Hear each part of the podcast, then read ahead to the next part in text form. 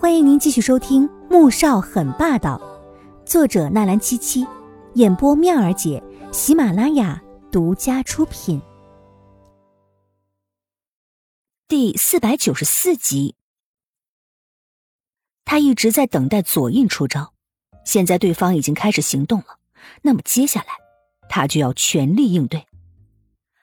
黄天武听到他要马上去墓室，想来这次的事情十分棘手。还想再劝他休息一会儿，话到嘴边却变了。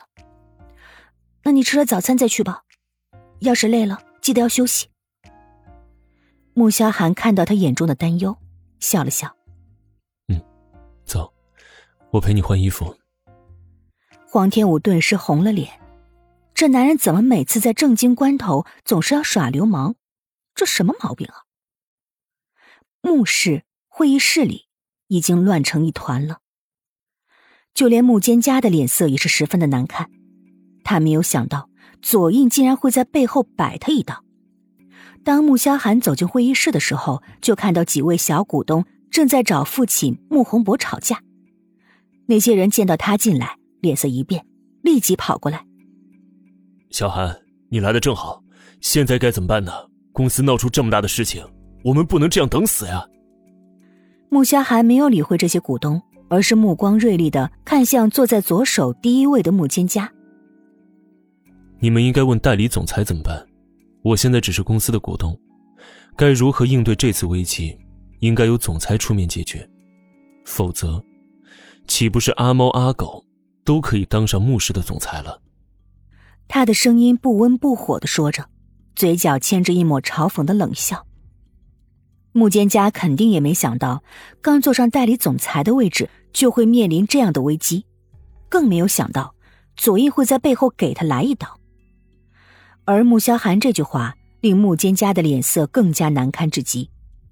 从所有事情发生到现在，公司高层和股东没有一个来请示他如何应对的，而是全都找上了董事长穆宏博。现在穆萧寒来了，他们又把全部的希望。注在了穆萧寒的身上。如今看来，他这总裁反而是成了一个摆设，可他还是不敢表现出任何的不满，因为他根本不知道接下来该如何应对这次危机。穆萧寒，虽然你现在手中的股份少得很，可你别忘了，你们一家子握有了公司百分之五十的股份，穆氏倒闭，你们也会跟着负债破产。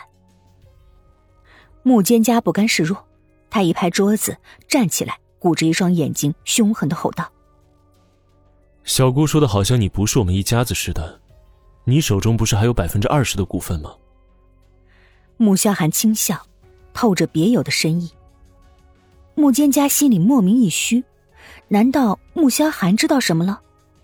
哼，反正现在我们是绑在一条绳上的蚂蚱。你要是有什么解决办法，赶紧说出来吧，否则公司出什么事儿，大家跟着一起倒霉。穆萧寒却是摆了摆手：“我没有办法，小姑身为总裁，还是将你的办法告诉各位股东吧，否则你又凭什么坐在这个位置呢？”顿时，所有人都看向了穆金家，包括几名总监级别的高层。穆金家被这么关注着，只觉得浑身像针扎般的难受。如果他再不说些什么的话，以后还怎么服众呢？他绝不能在这种时候出丑。清了清嗓子，想了好久，他才说：“要公关部召开新闻发布会，澄清那些都是谣言，并告诉媒体，现在董事会已经革除穆言飞的总裁职务。至于十多个项目存在受贿行为，那都是有人恶意打压穆氏。”穆萧寒笑了笑，不做任何的评价，而所有人听到之后却是大失所望，因为都知道只采取这些措施根本不足以解决现在的难题。接下来一定会有相关部门开始追查穆氏旗下所有项目是否存在受贿行为。且不说每个企业都有自己的机密，就是这一轮轮的查下来，拖都能把穆氏给拖死。小姑不是和左印关系很好吗？也许去求求左印，他会看在你们合作的份上，放穆氏一马。穆萧寒声音凉凉的。谁都知道，这次是左氏恶意诋毁，而穆萧寒基本已经猜出对方是奔着什么目的而来的。可就是到现在，穆坚家却还是没有意识到，简直愚蠢至极。同时，他的话也在会议室里砸下了一记炸弹般，震得所有人回不过神来。